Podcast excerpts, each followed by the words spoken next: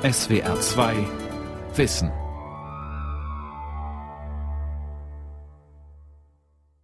Mit der SWR 2 Aula und dem Thema Veränderung durch Bildung über eine rhetorische Figur am Mikrofon Ralf Kaspari. Es gibt ein schönes, ein bildungsbürgerliches Ideal. Man ist gebildet, sehr gebildet, liest Goethe, Thomas Mann und Kant. Man kennt sich aus in ethischen Fragen und man wird dadurch ein anderer Mensch und kann die Welt gleich mitretten.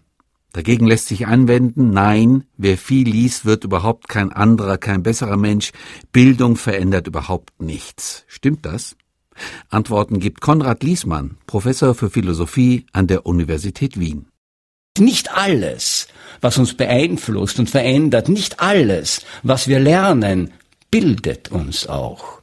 Bildung muss von den vielen Faktoren, die das Leben eines Menschen auch bestimmen können und die von den genetischen Dispositionen über die Zufälle der Geburt bis zu den Erfahrungen des Lebensreichen unterschieden werden.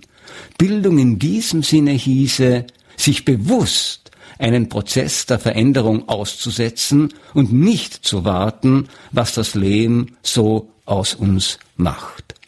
Nur unter der Voraussetzung, dass nicht jede Form, in der sich Menschen entwickeln, Bildung genannt werden kann, setzt die Rede von Bildung eine entscheidende Differenz, die zwischen gebildet und nicht gebildet. Nebenbei, die Verwendung der Begriffe bildungsnah und bildungsfern ist höchst problematisch, da diese räumliche Metaphorik suggeriert, dass Bildung irgendwo platziert ist und man sich in mehr oder weniger großer Distanz dazu aufhalten kann. Diese Formulierungen unterschlagen die Anstrengung, die darin besteht, dass Bildung als Arbeit an sich selbst begriffen werden muss.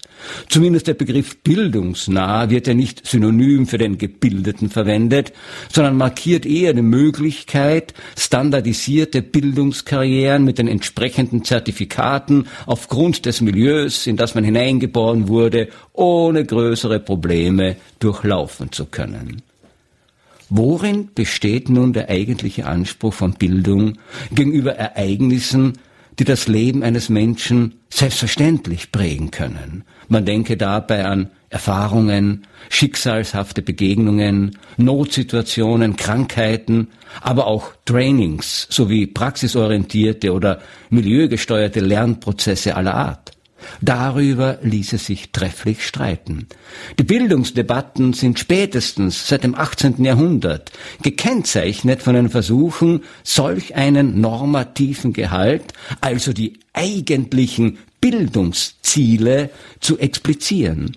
Bildung ist ohne das Bild eines guten und gelungenen, eines mündigen, freien und selbstbestimmten Lebens, das es anzustreben gilt, nicht denkbar.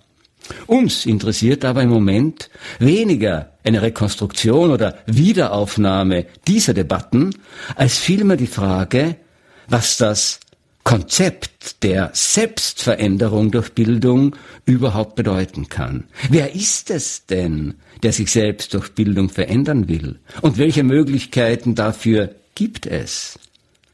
Dem Begriff der Selbstveränderung können zumindest drei Bedeutungen unterstellt werden. Zum Ersten, ich bin es, der sich in seinem Identitätsgefühl verändert. Und dies aus freien Stücken. Man könnte hier von Selbstbildungsautonomie sprechen. Ich möchte ein anderer werden. Zweitens, es ist mein Selbst, das durch Bildung verändert wird. Dies setzt ein substanzielles Selbst voraus, das durch eine aktivierende und kontrollierende Ich-Instanz verändert werden kann. Bildung als Selbstsuche oder Selbstverwirklichung. Und drittens, ich möchte nicht nur mich oder mein Selbst, ich möchte oder ich muss mein ganzes Leben ändern. Bildung als radikaler Einschnitt, Bildung als Zäsur in einer Biografie. Zu diesen drei Varianten nun einige kursorische Anmerkungen. Selbstveränderung durch Bildung im Sinne eines autonomen Projekts des Subjekts geht davon aus, dass es so etwas wie die Einsicht in das Ungenügen, in die Defizite einer Ich-Identität geben kann und dann gezielt Bildung eingesetzt wird, um dieses Ungenügen, dieses Defizit zu beheben. Das ist sicher möglich. Allerdings hält sich bei konventionellen Bildungsprozessen dieser Anspruch eher in Grenzen. Wohl erinnert dies an das Konzept einer Persönlichkeitsbildung, die vom idealtypischen Bild einer reifen Persönlichkeit ausgeht und die Bildungsanstrengungen an diesem Bild orientiert. Tatsächlich aber werden Bildungsanstrengungen selten unternommen, um das eigene Ich zu modifizieren. Zwar ist es unbestritten, dass Menschen, sei es aus Neugier, Interesse oder Gründen der beruflichen Qualifikation, Dinge lernen und sich Wissen aneignen, was auch auf die Entwicklung ihrer Persönlichkeit einen Einfluss haben kann, die damit einhergehende Veränderung eines Ich ist dabei allerdings nicht das vorrangige Ziel. Niemand lernt eine Sprache, liest einen Roman, studiert Astronomie, betreibt Mathematik, erwirbt Programmierkenntnisse, um sich primär in seiner Identität zu verändern. Das bedeutet nicht, dass man durch solche Bildungsprozesse nicht verändert wird, aber die Richtung und die Intensität sind dabei der Kontrolle des Subjekts weitgehend entzogen. Persönlichkeitsbildung ist so gesehen das vielleicht wichtigste Nebenprodukt von Lernprozessen. Wir sprechen aber auch gerne davon, dass Identitäten auch konstruiert und deshalb veränderbar sind. Identitätsdebatten sind jedoch so gelagert, dass man diese Veränderungen einer Ich-Identität weniger als Bildungsprozesse, sondern als Durchsetzung von eher emotional bestimmten Ich-Konzepten in einer diesen gegenüber skeptischen sozialen Umwelt beschreiben müsste. Das betrifft religiöse, ethnische und kulturelle Identitäten ebenso wie die Frage der sexuellen Orientierung. Wohl können unter diesen Gesichtspunkten Identitäten verändert oder variiert werden, der Begriff der Bildung scheint diesen Veränderungsprozessen gegenüber allerdings seltsam unangemessen. Ähnlich liegt der Fall bei dem neuerdings viel diskutierten Modell der Selbstoptimierung. Natürlich hat Bildung sehr viel mit Gestaltung und der Arbeit an sich selbst zu tun. Bei der Selbstoptimierung geht es in der Regel allerdings darum, bestimmte Eigenschaften eines Menschen nach effizienztheoretisch bestimmten Parametern zu verbessern, etwa das Aussehen, die körperliche Leistungsfähigkeit, die psychische Belastbarkeit, die Intelligenz, das Gedächtnis oder auch nur die Ernährungsgewohnheiten. Alles Maßnahmen, die das Ich nicht unberührt lassen werden, auch wenn dieses Ich dabei nicht im Fokus des Veränderungsprozesses steht. Allerdings kann es hier durchaus zu interessanten Überschneidungen kommen, Etwa wenn jemand seine Leistungsfähigkeit und Widerstandskraft durch psychotechnische Optimierungsmaßnahmen steigern will, zu denen etwa auch die Lektüre von Büchern wie Rilke für Gestresste oder Nietzsche für Manager gehört. Damit würde durch diese Strategien ein Anschluss an kanonische Bildungsgüter hergestellt werden, die nun als Werkzeuge der Optimierung dienen. Es kann aber sein, und dies betrifft unsere zweite Variante, dass jemand nicht mit seinem Wissen, seinen Fähigkeiten, seinem Ich-Gefühl oder seinem Affekthaushalt, sondern mit seinem Selbst insgesamt unzufrieden ist und es gezielt durch Bildung verändern möchte. Solch ein Mensch möchte ein Selbst vielleicht überhaupt erst finden, herausfinden, wer er eigentlich ist. Unter Umständen möchte er vielleicht überhaupt ein ganz anderer werden. Die Gefahr ist groß, dass dieser Mensch in eine Situation gerät, die man das Kierkegaard-Paradoxon nennen könnte. Der dänische Philosoph Søren Kierkegaard hat dieses in seinem epochalen Buch Die Krankheit zum Tode entwickelt. Er hat darin die These entfaltet, dass Identitätskrisen prinzipiell die Form der Verzweiflung und die Verzweiflung prinzipiell die Form von Identitätskrisen annehmen. Auch wenn man glaubt, man verzweifelt an etwas, an einer Situation, an einem Schicksalsschlag, an einem Ereignis, verzweifelt man, so Kierkegaard, eigentlich immer an sich selbst. Man kann, so der dänische Philosoph, dabei in dreifacher Weise diese prekäre Suche nach seinem Selbst erfahren.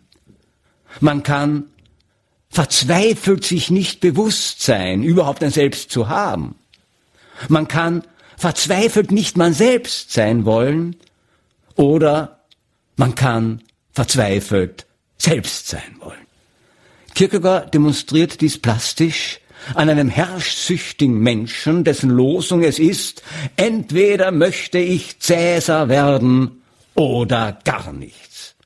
Wird dieser Herrschsüchtige nun nicht Cäsar, dann verzweifelt er darüber. Aber dies bedeutet, dass er eben, weil er nicht Cäsar geworden ist, es nun nicht mehr aushalten kann, er selbst zu sein. Wäre er aber Cäsar geworden, wäre er auch nicht er selbst geworden, denn er war ja nicht Cäsar, sondern ein anderer.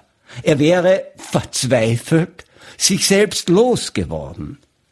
Jeder Mensch, der versucht, einem Idol nachzueifern, dieses zu kopieren, so zu sein wie ein anderer, kennt wohl dieses Problem. Der Verzweifelnde verzehrt sich dabei selbst auf der Suche nach seinem Selbst. Und dies deshalb, weil das Selbst nichts ist, das man irgendwo finden und dann behalten könnte, sondern das Selbst ist eine dynamische Beziehung. Kierkegaard hat dies wunderbar formuliert. Das Selbst ist ein Verhältnis, das sich zu sich selbst verhält. Wir bilden unser Selbst, indem wir uns zu uns selbst fragend, kritisch, liebend, ablehnend verhalten. Bildung kann unter diesem Gesichtspunkt nicht bedeuten, dass diese oder eine andere Form der Selbstveränderung gelingen könnte, ohne die Form der Verzweiflung anzunehmen, sondern Bildung hieße dann die Einsicht, dass Selbstveränderung in einem substanziellen Sinn ohne Verzweiflung, ohne Krisen nicht möglich ist. In diesem Sinne wäre Bildung weniger Motor der Selbstveränderung als die Erkenntnis, dass die Melancholie die Begleiterin aller Formen der Identitätssuche sein wird.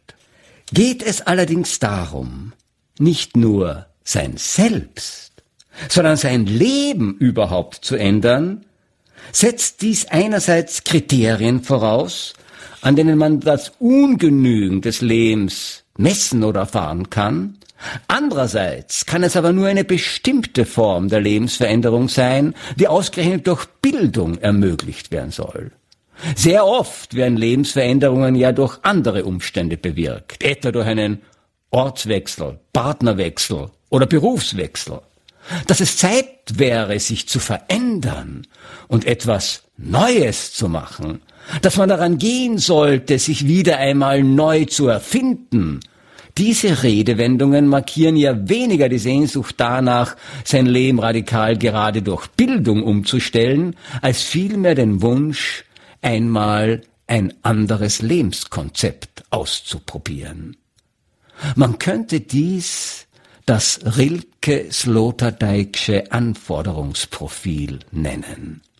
In Rainer Maria Rilkes berühmten Gedicht Archaischer Torso Apollos hat der Betrachter einer kopflosen antiken Statue plötzlich das Gefühl, von diesem Kunstwerk selbst betrachtet zu werden.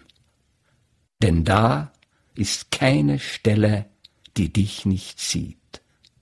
Der Betrachter fühlt sich plötzlich des Ungenügens seiner Existenz schlagartig überführt und weiß nun, du musst dein Leben ändern.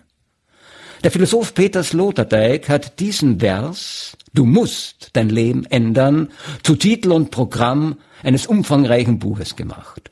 Dieses Rilke-Sloterdijksche Modell der radikalen Lebensänderung geht also von einer markanten ästhetischen Bildungserfahrung aus. Das Kunstwerk hilft uns, uns zu erkennen und zu verändern. Solche radikalen Bildungserfahrungen sind aber nicht planbar oder gar in eine Didaktik zu überführen. Die Lektüre dieses Rilke-Gedichts in der Sekundarstufe eines Gymnasiums wird wahrscheinlich weniger zu eminenten Ansprüchen an Selbstveränderung als vielmehr zu Klagen über die ökonomische Nutzlosigkeit und Lebensferne von Gedichten führen. Aber immerhin, es ist dieses Konzept, das noch am ehesten einen Widerspruch zwischen individueller Bildung und gesellschaftlicher oder politischer Macht aufbrechen lassen könnte. Denn es kann nicht ausgeschlossen werden, dass ein Mensch durch die Lektüre eines Gedichts oder durch den Besuch eines Museums beschließt, mit den Normen und Vorgaben zum Beispiel einer effizienzorientierten Wettbewerbsgesellschaft oder einer medial inszenierten Spaßkultur zu brechen. Dass es in unserem Fall ein Gedicht ist, und zwar von Rainer Maria Rilke, das diesen Impuls zur Veränderung setzt, ist aber alles andere als zufällig. Darin drückt sich jener Bildungsanspruch aus, der eben keine beliebigen Gegenstände, an denen sich vielleicht Kompetenzen erwerben und erproben ließen, kennt, sondern ein ästhetisches Ereignis ersten Ranges postuliert, das allein diesen Veränderungsimperativ Du musst dein Leben ändern aussprechen darf. Existenzielle Bildungserfahrungen lassen sich nicht an beliebigen, sondern nur an exzeptionellen Objekten machen.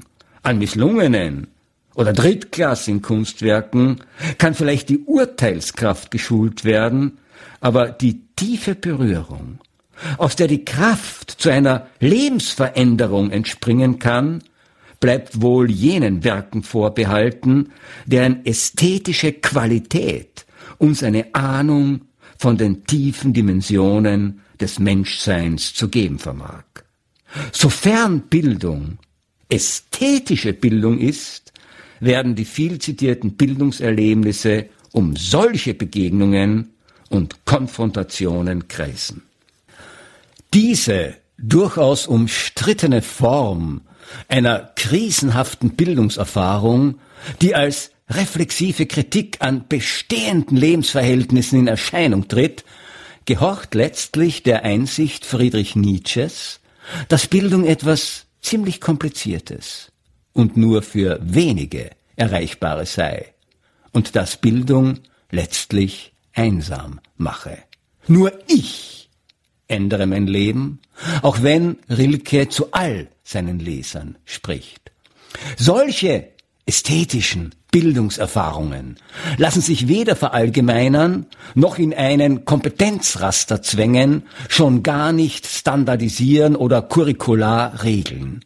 Sie bleiben jenen vielleicht sogar schicksalshaften Zufälligkeiten überantwortet, die sich jeder Form von Bildungsplanung, Überprüfung, Kontrolle und Evaluation entziehen. Sein Leben zu ändern ist kein Output, den Bildungsprogramme wie wohlmeinend gedacht auch immer versprechen könnten. Dass solches trotzdem immer wieder versucht wird, gehört zu den unfreiwillig komischen Seiten institutionalisierter Bildungsanstrengungen. Gehen wir einen Schritt weiter. Was kann Bildung zu einer Veränderung der Gesellschaft beitragen?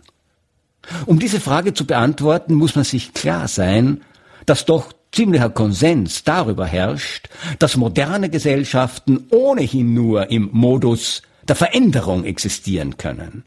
Dass wir im Zeitalter der Beschleunigung leben, ist eine Selbstverständlichkeit geworden. Dass die Welt in wenigen Jahren eine ganz andere sein wird als heute, scheint vielen gewiss zu sein. Die Dynamik dieser Veränderung resultiert aber schon lange nicht mehr aus sozialen Spannungen und daraus abgeleiteten politischen und sozialen Revolutionen, die auch durch Bildung, verstanden als Aufklärung, initiiert oder motiviert sein können, sondern diese Veränderungen entstehen aus technologischen Innovationen und den damit verbundenen technischen Revolutionen. Der viel zitierte Prozess der Digitalisierung aller Lebensbereiche ist dafür nur das aktuellste Beispiel. Der Bildung wird in diesem Prozess permanenter, technikinduzierter Selbstveränderung der Gesellschaft eine durchaus ambivalente Rolle zugeschrieben. Vor allem in Deutschland gelten Bildung und Bildungssysteme eher als hemmende Elemente in diesem Veränderungsprozess. Weder Bildungspolitiker noch Schulen, schon gar nicht Lehrer hätten die Zeichen der Zeit erkannt. Sie ignorierten den technischen Fortschritt. Die Digitalisierung der Klassenzimmer stecke noch in den Kinderschuhen. Auch Universitäten hätten einen rasant wachsenden Weltmarkt für digitalisierte Lehre verschlafen. Verstaubte Ideale wie die Einheit von Forschung und Lehre müssten deshalb rasch beseitigt werden zugunsten technologieaffiner Spitzenforschung auf der einen und digital aufgerüsteter effizienter, effizienter Lehre auf der anderen Seite. Immer wieder hört man diese Klagen. Die Hoffnung, die Probleme von Schulen und Universitäten durch den Einsatz digitaler Endgeräte zu lösen, verflügelt zumindest die Märkte. Ob damit allerdings der Bildung gedient ist, ist ziemlich fraglich.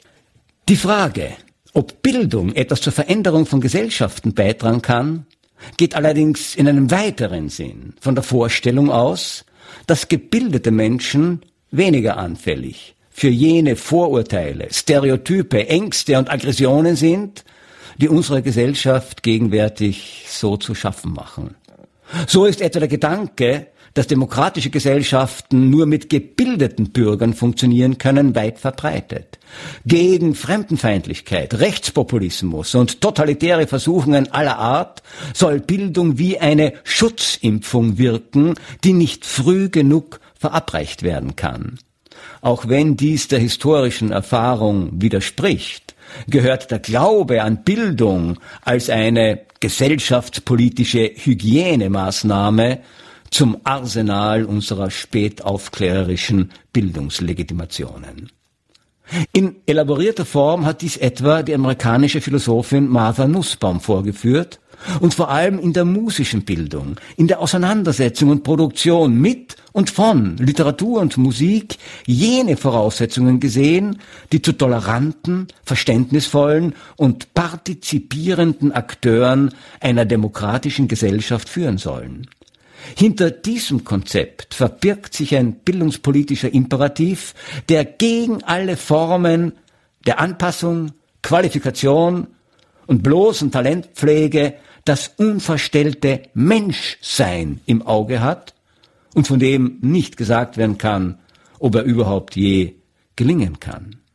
Bildung erscheint hier als Anspruch, der die Herrschaftsverhältnisse, denen sie gleichwohl unterliegt, konterkarieren soll.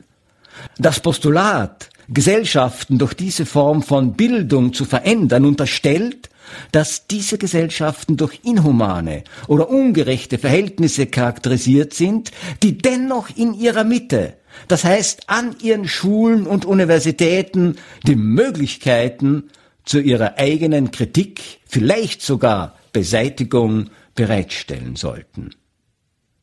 Schon Karl Marx der ein großes Interesse an der Veränderung der Gesellschaft hatte, hat diesen Widerspruch erkannt. Die materialistische Lehre von der Veränderung der Umstände und der Erziehung vergisst, dass die Umstände von den Menschen verändert und der Erzieher selbst erzogen werden muss. Das Zusammenfallen des Änderns der Umstände und der menschlichen Tätigkeit oder Selbstveränderung kann nur als revolutionäre Praxis gefasst und rationell verstanden werden. Man versteht. Durch Tanzen allein werden versteinerte Verhältnisse nicht zum Tanzen gebracht. Aber können Bildungseinrichtungen tatsächlich zu Zentren der sozialen Revolutionen werden? Die Studentenbewegung der 60er Jahre war davon überzeugt gewesen. Es war aber vielleicht doch fahrlässig zu glauben, dass Gesellschaften ausgerechnet an ihren Schulen die Verfahren zur Verfügung stellen sollten, um diese Gesellschaften radikal zu verändern. Solange Gesellschaftsveränderung der Bildung überantwortet wird, wird diese Gesellschaften wahrscheinlich nicht im anvisierten Sinne verändern. Im digitalen Zeitalter etwa bilden die Schulen in ihren Tablet-Klassen Kinder und Jugendliche nicht zu mündigen und kritischen Bürgern, die den totalen Versuchungen der Internetkonzerne widerstehen könnten, sondern machen sie wahrscheinlich eher zu deren Agenten. Augenmerk wäre deshalb auf jenen Diskurs zu legen, der die verändernde Kraft von Bildung weniger in einer sozialen und politischen Veränderung des Gemeinwesens, als vielmehr in der Auseinandersetzung mit den neuen gesellschaftsverändernden Technologien sieht. Diese Technologien und die damit verbundenen Versprechungen haben ihr mittlerweile das Denken in sozialen Perspektiven aufgezehrt, wie es der Schriftsteller Karl Markus Gauss bündig formuliert hat. Wenn die sozialen Utopien zu Schanden gehen, verächtlich gemacht werden oder vergessen werden, gähnt eine Lücke auf, die wie geschaffen dafür ist, dass in sie die Verheißungen der Technologie gestopft werden. Gegenüber diesen Verheißungen hinkt Bildung entweder nach wenn etwa davon die Rede ist, dass die Umwandlung der Arbeitswelt in Richtung Industrie 4.0, Digitalisierung und Automatisierung zu einer permanenten Selbstschulung in Sachen digitaler Kompetenz zwingen werde. Oder die Bildung soll als kritisches Korrektiv fungieren, wenn etwa Sensibilisierungsprogramme für den Umgang mit sozialen Medien, Hasspostings, Fake News, Big Data Suchalgorithmen und Selbstoptimierungstechnologien als neue Bildungsziele formuliert werden. Wirklich gesellschaftsverändernde Potenziale schreibt diesen Bildungsprogrammen allerdings kaum noch jemand zu, auch wenn manchmal der Hoffnung Ausdruck verliehen wird, dass bestimmte Formen von Wachheit, Aufmerksamkeit und Reflexivität zu einem geänderten Verhalten führen könnten, das imstande sein könnte, die Macht und die Monopole der Internetkonzerne, wenn nicht zu brechen, so doch in die Schranken zu weisen. Wie immer man es aber dreht und wendet. Ob Bildung ein Selbstveränderungspotenzial in Hinblick auf Individuen oder Gesellschaften zugesprochen werden kann, hängt letztlich vom Mut ab, Bildung inhaltlich und normativ zu bestimmen. Solange Bildung nur formal als Durchlaufen von Zertifizierungsstellen oder Sammeln von Leistungspunkten definiert oder auf den Erwerb von Kompetenzen und zeitgemäßen Kulturtechniken reduziert wird, erwächst aus diesen Bestimmungen weder eine notwendige noch eine mögliche Kraft zur Veränderung. Allenfalls kann der Zufall dafür sorgen, dass jemand, der an beliebigen Texten eine veritable Lesekompetenz erworben hat, auch ein Buch entdeckt, das sein Leben verändert. In der Idee der Kompetenz steckt dieses Veränderungspotenzial nicht. Wohl aber in der Idee, dass Menschen mit dem Anspruch auf Bildung bestimmte Bücher lesen können sollten, weil diese Bücher aufgrund ihrer Qualität, Bedeutung, Schönheit oder Widerständigkeit die Möglichkeit in sich tragen, einem Leben ganz andere Perspektiven zu eröffnen. Das war die SWR2 Aula mit dem Thema Veränderung durch Bildung über eine rhetorische Figur von und mit Konrad Liesmann, Professor für Philosophie an der Universität Wien. Sie können diese und alle anderen Sendungen wie immer nachhören, nachlesen. Infos dazu finden Sie auf unserer Homepage www.swr2.de-wissen.